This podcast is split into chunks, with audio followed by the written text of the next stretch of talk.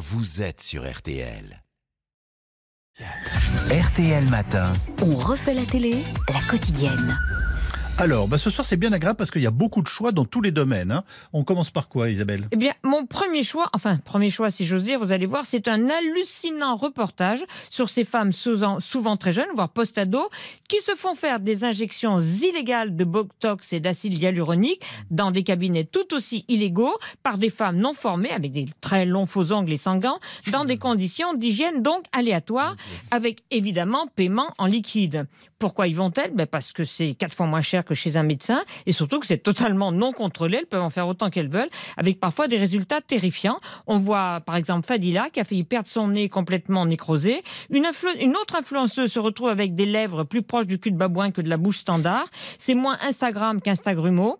Avec une séquence absolument hallucinante, une pseudo-formation d'une journée pour que des autoproclamées influenceuses se lancent à leur tour dans le business.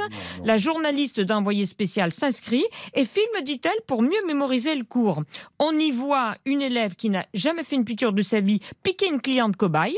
Elle montre ensuite son enquête, la journaliste, au président syndicat des chirurgiens esthétiques, 15 ans d'études. Elle tremblote, mais c'est horrible. Oh là là, mais quel cauchemar. On est en train de lui apprendre à pousser un piston, alors que les injections dans la face sont les plus dangereuses. La formatrice m'incite alors à injecter à mon tour. Tu vas piquer, je te le dis tout de suite. Je sens pas.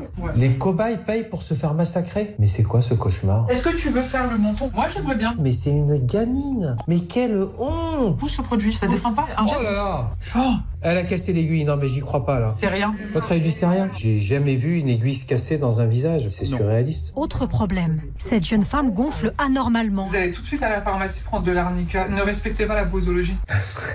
Déjà, c'est présenté comme le médicament miracle qui va empêcher la nécrose ou l'ischémie, n'importe quoi. Et en plus, elle lui dit surtout, vous respectez pas la posologie. Certaines semaines, ça m'est arrivé de voir tous les jours une victime d'injection illégale ici à mon cabinet.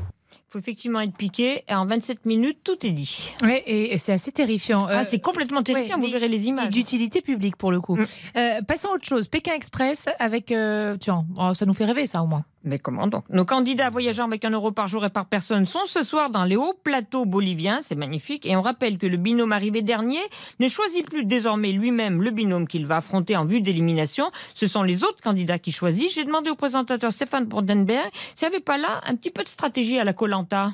Peut-être, c'est pas très Pékin. Dans Colanta, si on veut comparer, ils sont ensemble. Là, les candidats se voient peu. Ils sont chacun dans leur aventure. Ils se voient essentiellement sur les épreuves d'immunité. Donc, le côté stratégie, ça marche pas tellement dans Pékin parce qu'on se voit pas beaucoup. Dites-moi, dans les pays où vous précédez les crises, où vous venez juste après, où vous tombez en plein dedans. Alors là, le Brésil, par rapport à Bolsonaro et Lula, C'était marrant parce qu'on était effectivement en plein dedans.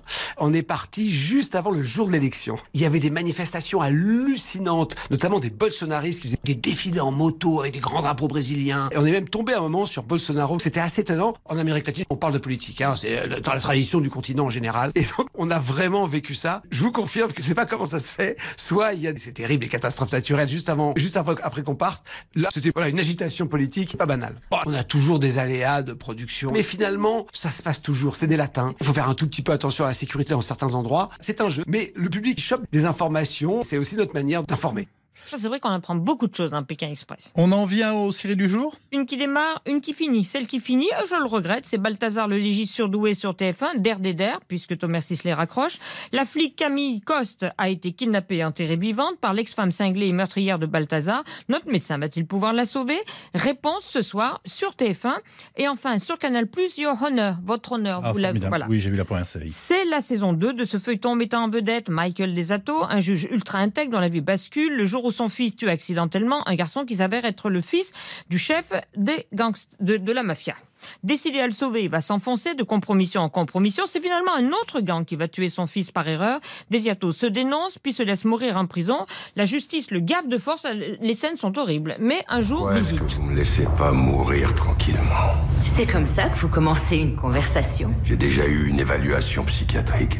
Il s'agit davantage d'une prise de contact, une sorte de premier encart. Je m'appelle Olivia Delmonte. Je suis assistante du procureur fédéral de Louisiane. Gardien Ce fut rapide Je n'avais pas autorisé de visiteur. Vous allez me parler, Michael.